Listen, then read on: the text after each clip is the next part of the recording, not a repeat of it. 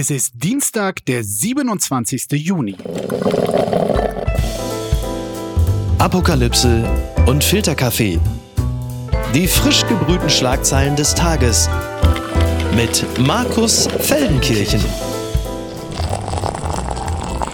Einen wunderschönen guten Morgen. Herzlich willkommen zu Apokalypse und Filterkaffee, dem Nachrichtenmüsli am Dienstag. Und auch heute, wie so oft in diesen latent verrückten Tagen, wartet wieder eine Menge darauf, hier seziert zu werden. Hochrelevantes, politisches, tierisches und tierisch absurdes. Und das darf ich heute gemeinsam mit einem wunderbaren Spiegelkollegen. Er leitet dort das Kulturressort, schreibt jede Woche die lustigste Kolumne, die es zumindest im Spiegel gibt. So gesehen heißt sie und Sie finden sie auf der letzten Seite. Nebenbei ist er der Mann, das verrate ich jetzt einfach mal hier, dem viele Spiegelkolumnisten ihre Kolumnenthemen verdanken, unter anderem ich. Gespräche mit ihm sind also immer gut. Heute profitieren Sie mal davon, liebe Zuhörerinnen und Zuhörer. Guten Morgen, Stefan Kutzmani. Guten Morgen, Markus. Hallo. Äh, Stefan, bevor wir ins Detail des Weltgeschehens gehen, du hast mir vor unserer Verabredung geschrieben, dass für dich ein Begriff über diesen wirklich turbulenten politischen Zeiten liege, die Aufmerksamkeitsökonomie. Erklär doch mal ganz kurz, wie du das meinst, aber bitte nicht so lang. Meine Aufmerksamkeitsspanne ist leider etwas begrenzt. Naja, es geht ja zurzeit sehr viel, nicht nur politisch, sondern insgesamt gesellschaftlich um die Frage, wo wir unsere Aufmerksamkeit hinrichten. Also zum Beispiel nach Sonneberg, wo jetzt äh, die AfD einen Landrat stellt. Und die Frage ist natürlich, wie stark fahren wir dieses Thema? Wie wichtig nehmen wir das und bedienen wir damit nicht nur die Propaganda der AfD, die sich das ja genauso wünscht, da möglichst große äh, Schlagzeilen damit zu machen, aber in den letzten Tagen hatten wir ja auch zum Beispiel diese Geschichte mit dem äh, gesunkenen U-Boot. Mhm. Titan. Genau, Titan, die da nach der Titanic äh, forschen wollten oder vielmehr touristisch da runtergefahren sind. Und diesem Thema wurde unglaublich viel Aufmerksamkeit gewidmet. Obwohl Wirklich überall. überall, überall. Ja. Es hat auch niemand mehr von was anderem geredet. Und gleichzeitig kann man sich ja die Frage stellen, wie wichtig tatsächlich diese ähm, sehr reichen Menschen sind, diese Handvoll sehr reicher Menschen, die da äh, als Touristen äh, durch die Meere schippern, wenn gleichzeitig Hunderte auf der Flucht äh, auf, auf irgendwelchen Kähnen absaufen und wir uns eigentlich schon sehr daran gewöhnt haben und gar nicht mehr so viel drüber reden. Ja. Ich hoffe, dass wir hier die richtige Aufmerksamkeitsökonomie gefunden haben in der nächsten halben Stunde. Wir beginnen jedenfalls gleich mal hiermit. Die Schlagzeile des Tages. Ein Verbot der AfD würde der Demokratie nicht gut tun. Äh, das hat der Chef der brandenburgischen CDU, Jan Redmann, im Interview mit der Süddeutschen Zeitung erklärt.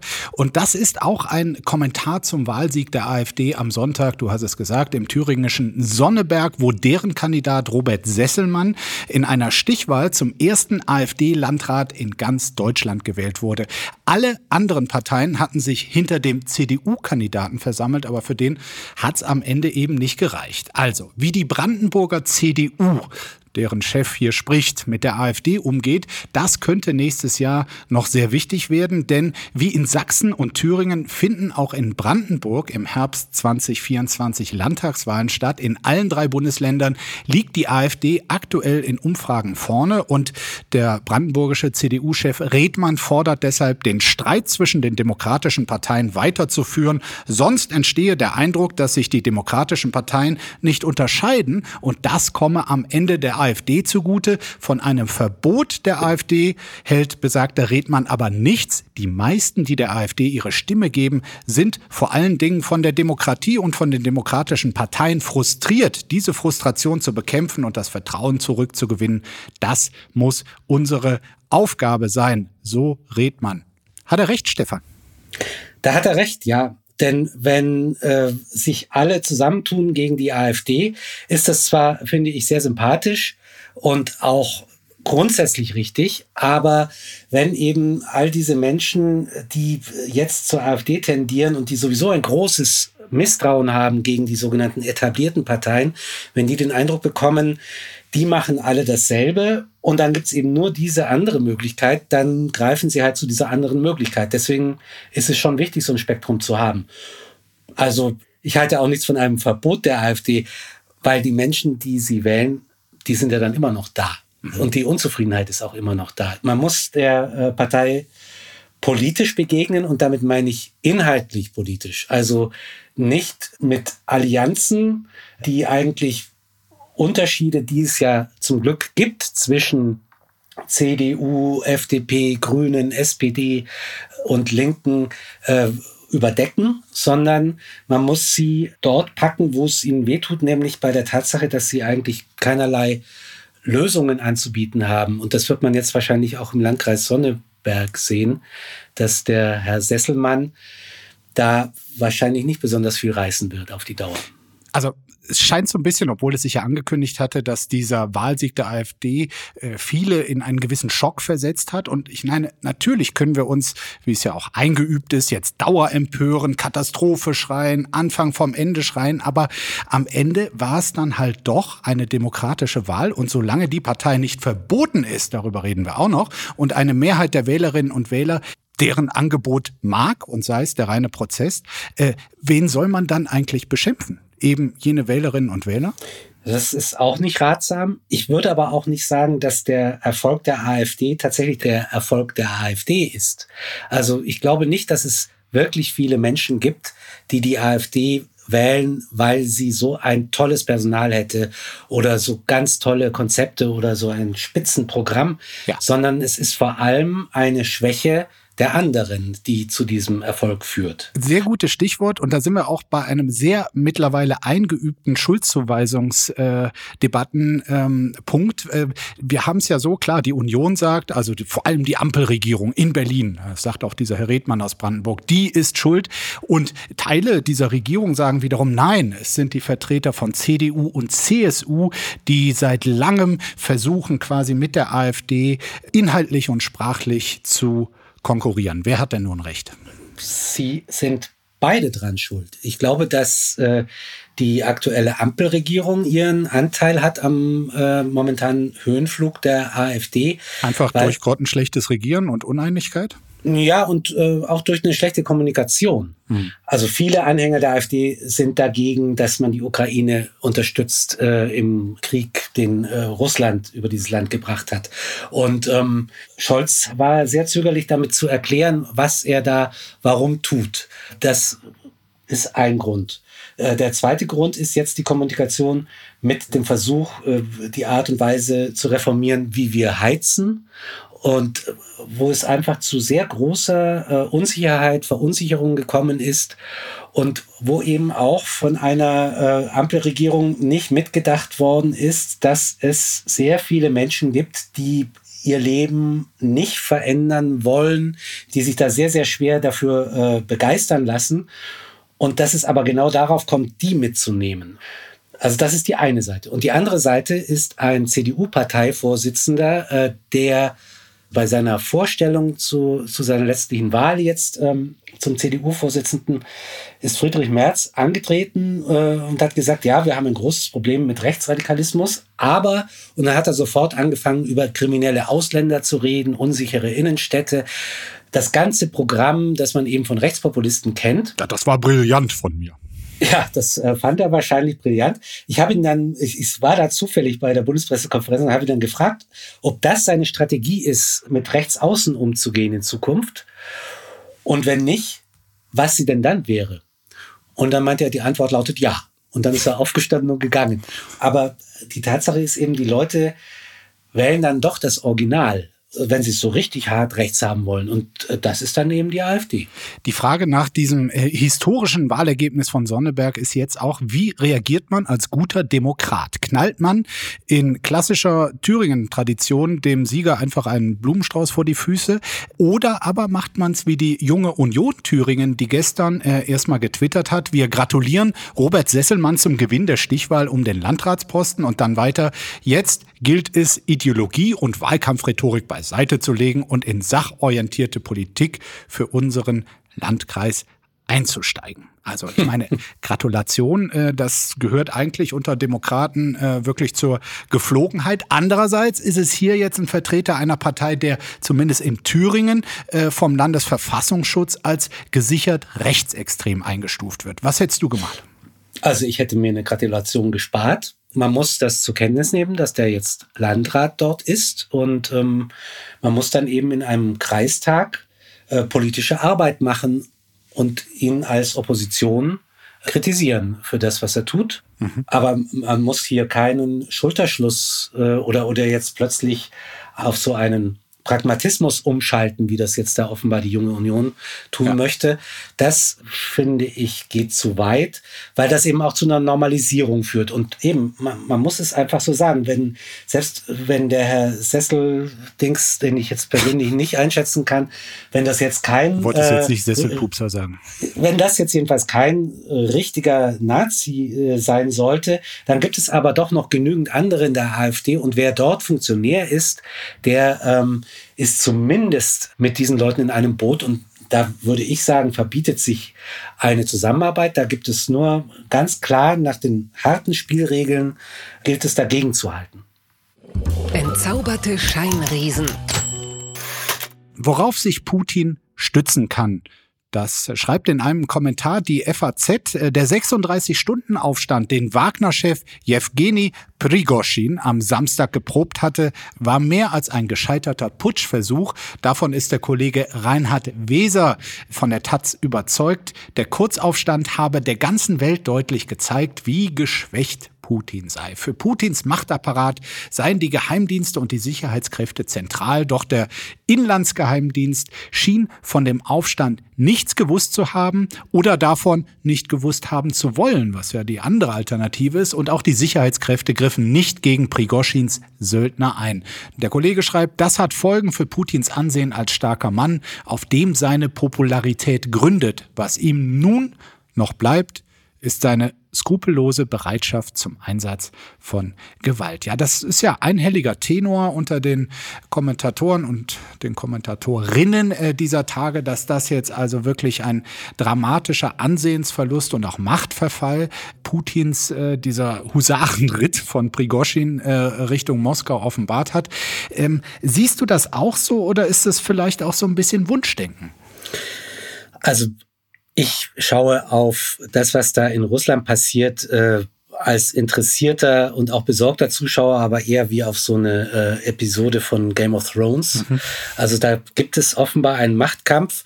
Was für mich als Beobachter ähm, interessant ist, ist eben, wie offenkundig das jetzt geworden ist, dass Putin eben nicht unantastbar ist und ich glaube aber, dass jetzt mit diesem sehr schnellen Friedensschluss und dem Exil von Herrn Prigoschin da in, in Belarus, dass die Sache auch noch nicht erledigt sein wird. Ähm, noch legt er übrigens, äh, Jewgeni Prigoschin hat sich gestern auf seinem Telegram-Kanal direkt mal zu Wort gemeldet in einer elfminütigen Sprachnachricht. Äh, er habe nie vorgehabt, die Regierung zu stürzen, sagt er da.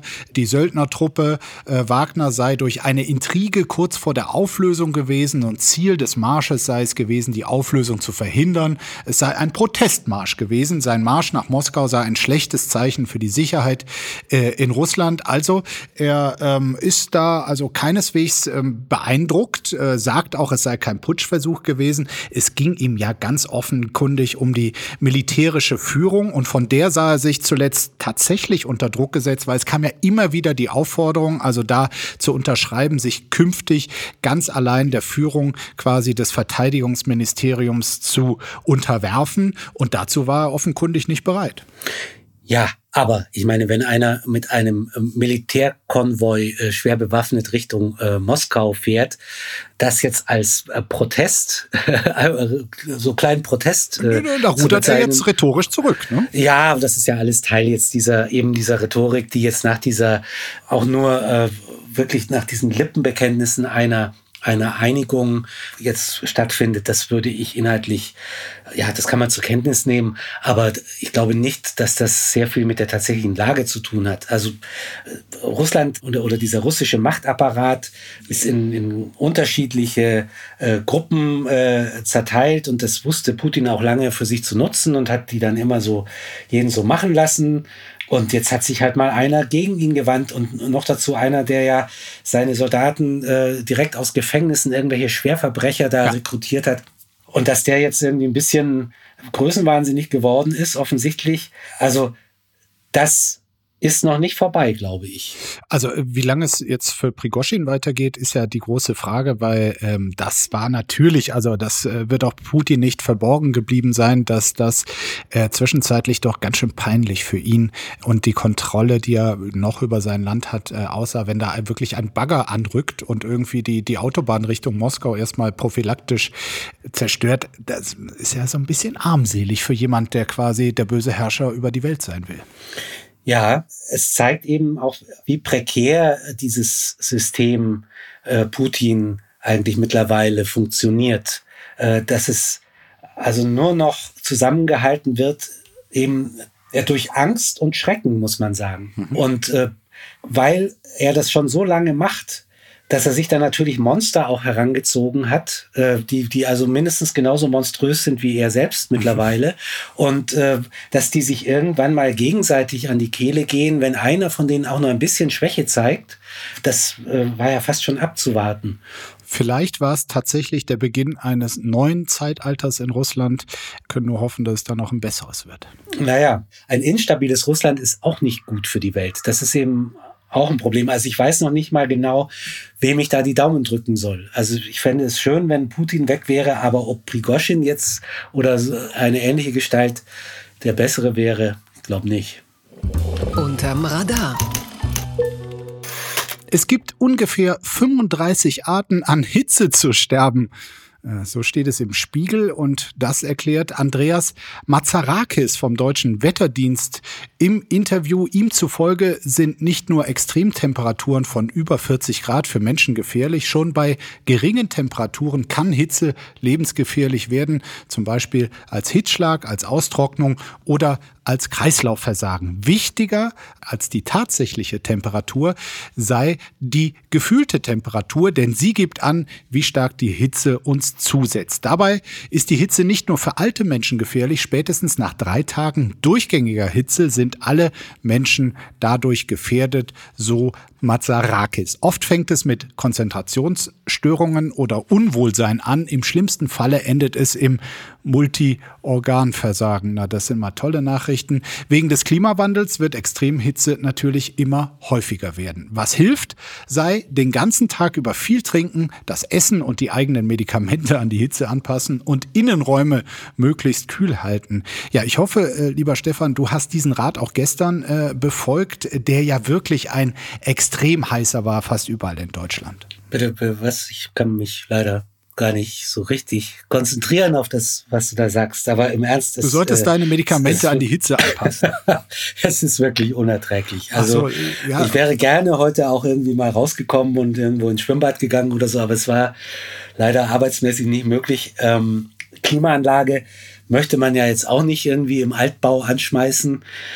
Ja, da versuche ich es halt im möglichst viel Wasser zu trinken. Ja, es sind schon irgendwie interessante, aber auch bedrohliche äh, Aussagen, die der Experte hier macht. Ab einer gefühlten Temperatur von 32 Grad Celsius steigt die hitzebedingte Sterblichkeit an. Ab einer gefühlten Temperatur von 38 Grad äh, steigt die Sterblichkeit Lichtkeit sogar stark an. Und ähm, hohe nächtliche Temperaturen, vor allem in Innenräumen, die wirken sich besonders auf die Zahl der Toten aus. Die Temperatur im Schlafzimmer sollte deshalb, so rät Mazarakis, möglichst nicht über 22 Grad Celsius steigen. Besser sind 18 bis 19 Grad.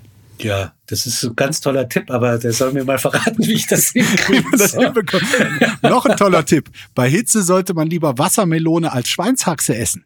Das ja. wussten viele auch nicht. Nee, es äh, ist mir jetzt auch neu. Okay, hast du bessere Tipps? Naja, also ich werde äh, heute noch in einen Biergarten gehen. Äh, und da werde ich ein kühles Bier trinken. Das ist wahrscheinlich auch nicht wirklich äh, gesund, aber ich glaube, es wird mir zu gewisser Kühlung verhelfen.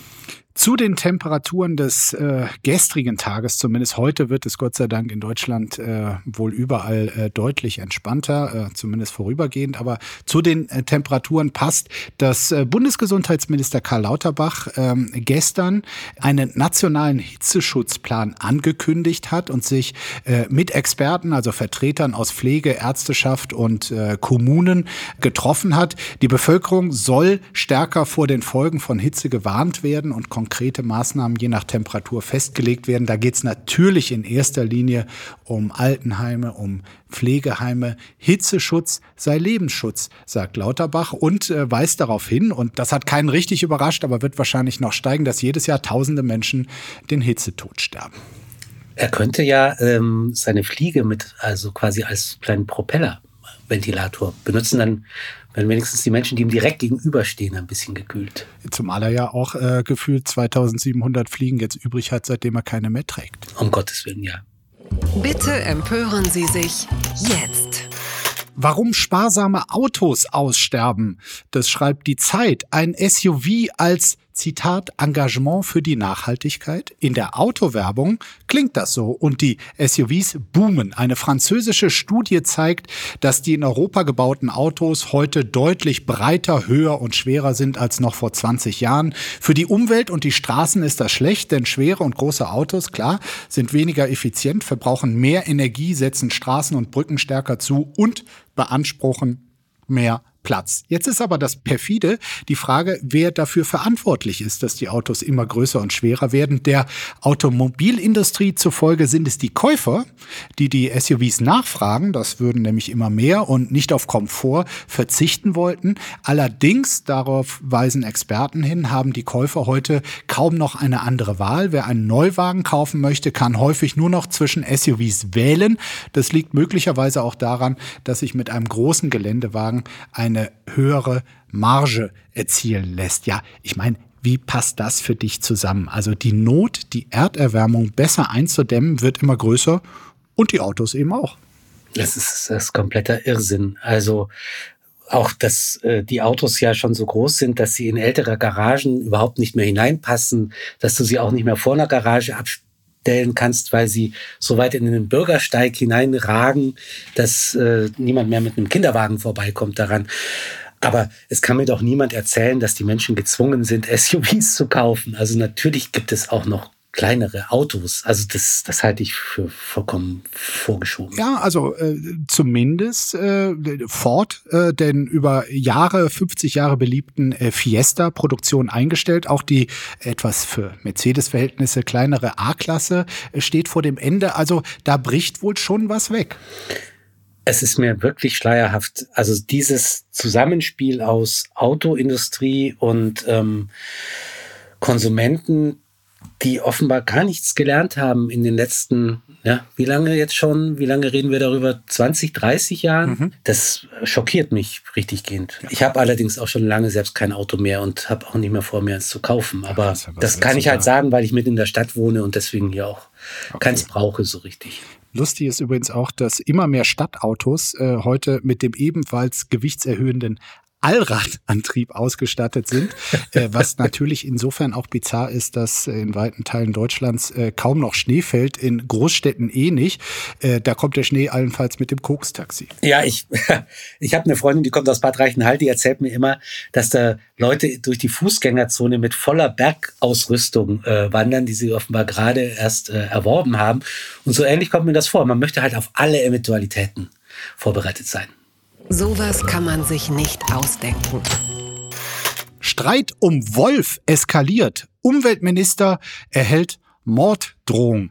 Das berichtet der NDR. Ich zitiere, wenn Wölfe entnommen werden, werden auch sie entnommen. So steht es in einem Schreiben, das der niedersächsische Umweltminister Christian Mayer von den Grünen in der letzten Woche erhalten hat. Also er hat es nicht von den Grünen erhalten, er ist halt von den Grünen. Mayer beobachtet schon länger, dass sich der Streit zwischen Wolfsschützern und Wolfsgegnern zuspitzt. Er wirbt deshalb darum, sachlich zu bleiben und verbal abzurüsten. Gleichzeitig fordert der Umweltminister mehr Möglichkeiten für die Länder, selbst in den Wolfsbestand einzugreifen. So könnten sie schneller und passender reagieren, wenn Wölfe vermehrt Weidetiere gerissen haben. Und dann sagt hier der Herr Meier noch, das hat mich auch bewegt, also was mich wirklich erschüttert, ist die Hetze zwischen Wolfsschützern und Wolfsgegnern, die gerade in anonymen Internetforen ihren negativen Höhepunkt erreicht. Es gibt kaum ein Thema, so Meier, das so eine emotionale Verhärtung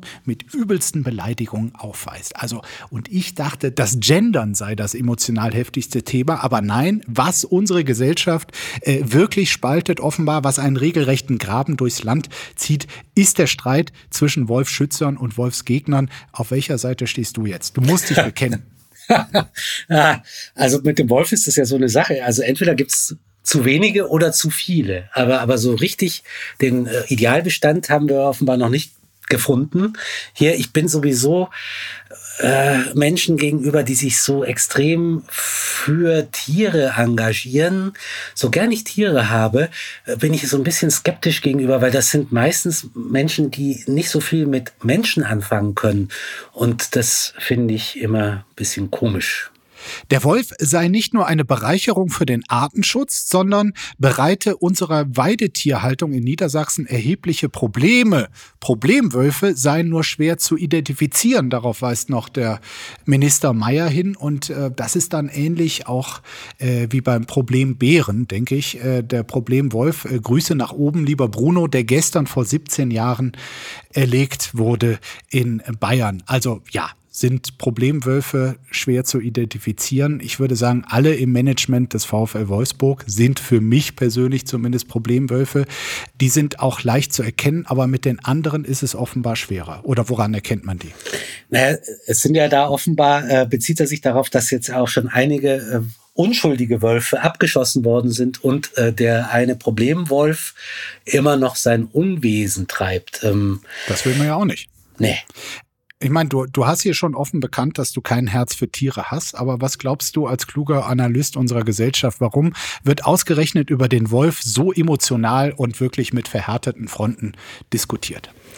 Ja, der Wolf ist natürlich schon ein, ein symbolisches Tier. Also äh, dieses ein mystisches Tier. Äh, ein, ein, ein mystisches Tier, ein freiheitsliebendes, äh, ich würde fast sagen, auch ein ziemlich deutsches Tier, das ja auch Nähe zum Hund hat und deswegen ein uns vielleicht besonders uns besonders nahe steht in seiner unverbrüchlichen Treue zum Rudel und ähm, in seiner einsamen Herrlichkeit, mit der er da durch den Wald streift. Diese Erhabenheit könnte ich mir vorstellen, die macht vielen Menschen, vielleicht gerade in Thüringen, große Freude. Das ist sie jetzt, die Wende. Umstrittene Abnehmspritze soll Ende Juli in Deutschland auf den Markt kommen. Das berichtet unter anderem der Stern. Die Abnehmspritze Vegovi soll ab Ende Juli auch in Deutschland erhältlich sein. Das hat der dänische Hersteller der Spritze angekündigt. Das Medikament hatte in den letzten Monaten für viel Aufsehen gesorgt, weil Prominente wie zum Beispiel Elon Musk die Spritze als Diätrevolution gepriesen hatten. Der in den Spritzen enthaltene Wirkstoff soll den Appetit hemmen und zusammen mit Veränderungen des Lebensstils beim Abnehmen helfen. Allerdings, soweit bisher bekannt ist, ist die Wirkung meist nicht von Dauer. Wer die Spritze absetzt, nimmt also wieder zu. Zudem ist diese Spritze eigentlich nur für Menschen gedacht, die an Adipositas oder Diabetes leiden. Für normalgewichtige Menschen kann sie sogar gefährlich werden. Und trotzdem, das hat man in Amerika jetzt wirklich nicht nur an Elon Musk, sondern an unzähligen äh, Sternchen oder anderen Leuten, die ähm, also nicht zum großen Stern werden wollen, ähm, gesehen. Also es wird einfach tatsächlich ursprünglich offenbar mal ein sehr wirksames Medikament für Leute, die schwerst dickleibig sind. Und äh, jetzt wird es quasi so als Lifestyle-Ding nebenbei, ich würde fast sagen, missbraucht. Ja, ich bin jetzt am überlegen, muss ich mir jetzt erstmal nochmal so richtig viel anfressen, damit ich auf diesen äh, geforderten BMI, weiß ich nicht, von 30 oder so von, komme? Von 30, das ist dann Adipositas und für übergewichtige BMI ab 27 mit mindestens einer gewichtsbedingten Begleiterkrankung. Okay, also die habe ich nicht. Das heißt, ich müsste schon äh, auf BMI 30 kommen um dann in den Genuss dieser Spritze kommen zu können. Oder du bist Elon Musk. Oder ich bin Elon Musk, dann kaufe ich mir einfach gleich das gesamte Pharmaunternehmen und äh, lass mir die Produktion direkt in den Arm jagen. Aber vielleicht gehe ich auch einfach mal wieder laufen. Das habe ich mir sowieso vorgenommen.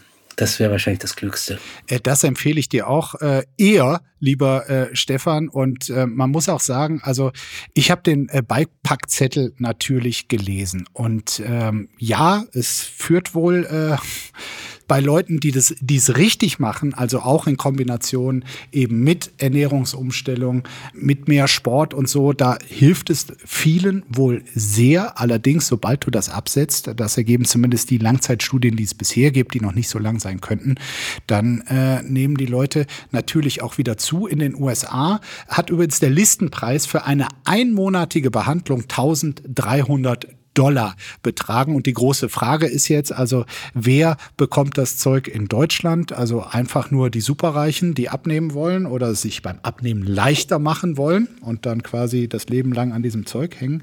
Oder aber wird es tatsächlich, also für die, die es medizinisch, gesundheitlich gut äh, gebrauchen können, dann auch gezielt von Ärzten eingesetzt und eventuell von den Krankenkassen erstattet? Also ich finde, natürlich sollte es für die Letzteren zur Verfügung stehen. Und es gibt ja wirklich Menschen, die auch aufgrund von körperlichen Behinderungen nicht in der Lage sind, jetzt einfach mal ein bisschen mehr Sport zu machen und so weiter. Und wo das dann wirklich lebensbedrohlich wird, die sollten das natürlich von der Krankenkasse bekommen. Also, also so Leute wie ich, die einfach nur ein paar Kilo auf den äh, Rippen zu viel haben, Ach. die sollen halt mal ein bisschen sich mehr bewegen und weniger äh, essen und trinken und dann wird das schon. Ich kann allerdings auch aus leidvoller Diäterfahrung selbst sagen, dass äh, man kann sehr viel abnehmen und sich einbilden, man habe sein Leben komplett geändert und dann lässt man es nur drei Monate fahren und dann ist alles wieder da. Endgültig zu weit gegangen. Sommerbad Pankow. Besucher prügeln sich mit Security. Das berichtet die Berliner Zeitung. Ja, in mehreren Berliner Freibädern ist es ja in den letzten Wochen zu Schlägereien und Randalen gekommen. Am Sonntag nun im Sommerbad Pankow zu einer Schlägerei zwischen Besuchern und Sicherheitskräften, weil andere Badegäste zwei Besucher der sexuellen Belästigung beschuldigt hatten, wurden die beiden Männer von der Security weggeführt Dabei kam es offenbar zum Streit, der in einer Schlägerei endete. Ja, Stefan, ich meine, du als Stammgast in Berliner Sommerbädern, der quasi alle Texte im Schatten des Bademeisterstuhls schreibt, was ist da bitte los? Ganz normaler Tag im Freibad, würde ich sagen. Also das äh, hört sich mir jetzt ja doch eher nach einer kleineren Rangelei an. Da habe ich schon ganz andere Dinge erlebt. Also das auch Was das, denn? Naja, einmal musste das Bad äh, geräumt werden, das Columbia-Bad. Einmal habe ich es auch im Prinzenbad erlebt. Ich wohne quasi mitten dazwischen. Zwischen den beiden. Ich höre solche Nachrichten auch immer gerne, weil es vielleicht die eine oder andere Person davon abhält, diese Bäder aufzusuchen. Dann ist ein bisschen weniger los. Das ist nämlich eigentlich ganz angenehm. Insgesamt finde ich, dass also gerade in, den, in diesen Berliner Bädern in bestimmten Bezirken, da nimmt man das quasi mit in Kauf, wenn man dorthin geht, dann ist das halt, geht es da ein bisschen robuster zur Sache. Aber es ist auch nicht so, dass da, ähm, sagen wir mal, ständig Gewalt und, und Messertäter äh, herumlaufen würden oder so, sondern das ist wirklich zu 99 Prozent ein sehr angenehmes Miteinander. Also Jetzt äh, gab es von Seiten der Berliner Bäderbetriebe als Reaktion auf diese ganzen Vorfälle auch drakonische Maßnahmen und zwar die Rutschen- und Sprungtürme in den beiden äh, Bädern, über die wir schon gesprochen haben, Kolumbiabad und Sommerbad Pankow, wurden dicht gemacht. Äh, die Schließung der Attraktionen gelte bis auf weiteres. Und da habe ich mich wirklich so an meine Schulzeit erinnert gefühlt, wenn dann einer irgendwie Scheiß gemacht hat, aber sich nicht dazu bekannt hat, äh, wie früher in der Schule, dann mussten irgendwie musste die ganze Klasse nachsitzen. Und äh, so kommt mir das jetzt hier vor. Ich meine, was können diese, wie du sagst, 99 Prozent der friedliebenden äh, Sommerbadbesucher äh, dafür? Und warum wird denen jetzt die Rutsche und der Sprungturm geschlossen? Also ich finde es auch unmöglich. Ich äh, wollte eigentlich meine Sprungkünste, also mit Salti und so weiter, äh, perfektionieren. Deswegen leide ich auch persönlich sehr darunter, dass der 10-Meter-Turm im Kolumbiabad gesperrt ist. Aber ganz im Ernst, ich finde es tatsächlich eigentlich unsinnig, weil ich auch nicht glaube, dass sich die Rangeleien, die sich da äh, ab und zu ergeben, an der Rutsche entzünden oder am, am Sprungturm und auch das als eben, das sind ja pädagogische Maßnahmen äh, aus den 70er Jahren oder so, dass man so sagt, wir nehmen euch den Nachtisch weg, wenn ihr nicht Ganz brav genau. seid. Und das ist natürlich kompletter Unsinn. Ich finde, was die dort schon recht gut machen, ist, dass da also ständig Leute unterwegs sind, so Security-Teams und äh, man muss auch am Eingang die Tasche herzeigen, ob man nicht irgendwie ein allzu langes Messer dabei hat oder eine Glasflasche oder so etwas. Und da sind die sehr konsequent. Und das mag manche Auswärtige wundern, aber ich finde das ganz gut. Ganz weit vorne.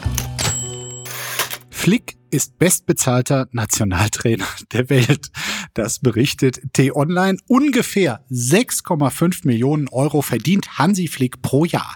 Damit ist er einer Schätzung des französischen Portals France Football zufolge der bestbezahlte Nationaltrainer der Welt. Auf Platz zwei landete der Trainer der englischen Nationalmannschaft Gareth Southgate, der 5,8 Millionen Euro verdienen soll. Auf Platz drei der französische Nationaltrainer Didier Deschamps mit 3,8 Millionen Euro und der war immerhin im WM-Finale. Auch Flicks Vorgänger Joachim Löw soll deutlich weniger verdient haben.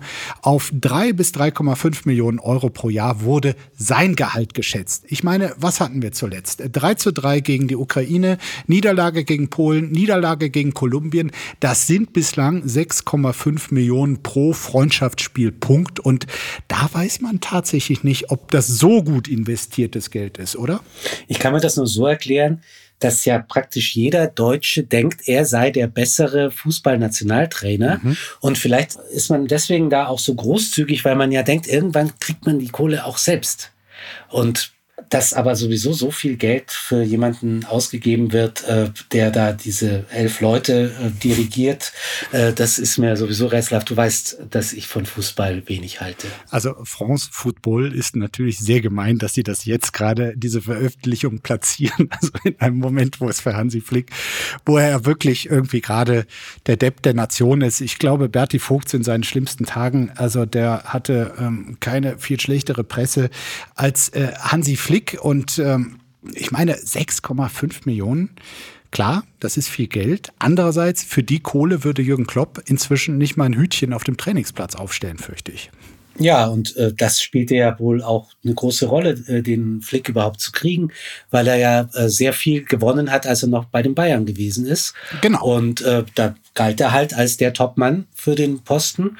Und für den Topmann muss man halt auch Top-Geld ausgeben. Ja, jetzt habe ich natürlich auch gerade ein bisschen gewitzelt über Hansi Flick und äh, klar, die Erklärung hast du jetzt äh, gegeben. Also er kam damals aus dieser äh, Saison ähm, sechs Titel geholt in einer Saison, natürlich nur zu Corona-Zeiten, wo auch einige fragen, äh, was war das für eine Zeit, in der er da diese Titel äh, gewonnen hat. Aber immerhin und insofern hat er da einen sehr guten Verhandlungsstand. Das erklärt äh, dieses Gehalt und trotzdem würde ich jetzt mal sagen, war ja für viele schon ausgemacht gemacht äh, ist quasi, dass man ihn hätte entlassen müssen, dass man ihn spätestens im Herbst entlassen muss, um Zitat unsere äh, Heim-EM im nächsten Jahr zu retten. Allerdings bei allem, was ich in den letzten Jahren im Fußball ähm, beobachtet habe, bin ich immer mehr zu der Überzeugung gegangen, wenn du nicht einen Volldeppen an der Trainerposition hast, und das ist Hansi Flick bestimmt nicht, dann ist Konstanz ein Wert an sich und die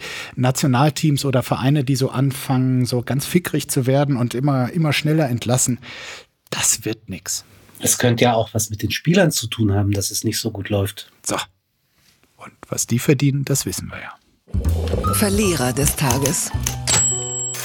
Endloses Büffeln. Millionär rasselt zum 27. Mal durch Uni-Aufnahmeprüfung. So steht es in der Berliner Zeitung. Der chinesische Bauunternehmer Liang Xi war in seinem Leben eigentlich bisher ziemlich erfolgreich. Er hat sich aus einem einfachen Fabrikjob hochgearbeitet, dann ein eigenes Baustoffgeschäft gegründet und damit Millionen verdient. Doch Liangs Wunsch ist es, intellektueller zu werden und dafür ein Studium an einer chinesischen Universität zu absolvieren. Aber auch in diesem Jahr hat er die Prüfung zur Hochschulzulassung nicht bestanden. Schon zum 27. Mal ist er damit an der Prüfung gescheitert und dafür hat er einiges in Kauf genommen. Zwölf Stunden habe er täglich gelernt, auf Alkohol und das Mahjong-Spielen verzichtet.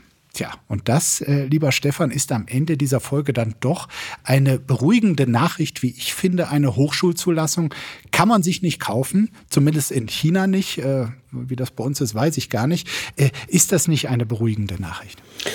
Ja, das ist eine beruhigende Nachricht und ich finde es auch eine sehr sympathische Nachricht. Das ist mal ein Millionär, ein Multimillionär, der nicht irgendwie auf den Mond fliegen möchte oder in die Tiefsee taucht und lauter so sinnlose Aktivitäten. Er möchte intellektueller werden. Genau, der will was erreichen noch im Leben. Hast du als Kulturchef des Spiegel vielleicht irgendeinen Tipp, wie es doch noch klappen könnte? Nee, ich habe keinen Tipp. Äh, ich, ich würde sagen, er soll es einfach immer wieder versuchen. Denn der Weg ist ja das Ziel. Also ich finde das so sympathisch, dass er das jetzt schon so lange und so oft probiert. Der kann jetzt auch nicht mehr aufhören. Es wäre auch blöd, wenn er es jetzt plötzlich schaffen würde. Es geht darum, dass er der Mann ist, der es immer wieder versucht und immer wieder scheitert. Damit geht er in die Geschichte ein. So, und so ähnlich haben wir es auch in diesem äh, Podcast gemacht. Äh, ob wir jetzt da ähm, Erfolg hatten oder gescheitert sind, das ist den Zuhörerinnen und Zuhörern überlassen. Ich kann dir nur sagen, lieber Stefan, es hat mir großen Spaß gemacht. Vielen Dank, dass du dabei warst und ich wünsche dir jetzt einen schönen Tag. Danke für die Einladung und auch dir einen schönen Tag, lieber Markus. Bis bald. Bis bald. Apokalypse und Filtercafé ist eine Studio Bummens Produktion mit freundlicher Unterstützung der Florida Entertainment. Redaktion Lena Fränking und Marie-Sophie Schiller. Executive Producer Tobias Baukage. Produktion Hannah Marahiel. Ton und Schnitt Niki Fränking. Stimme der Vernunft und unerreicht gute Sprecherin der Rubriken Bettina Rust.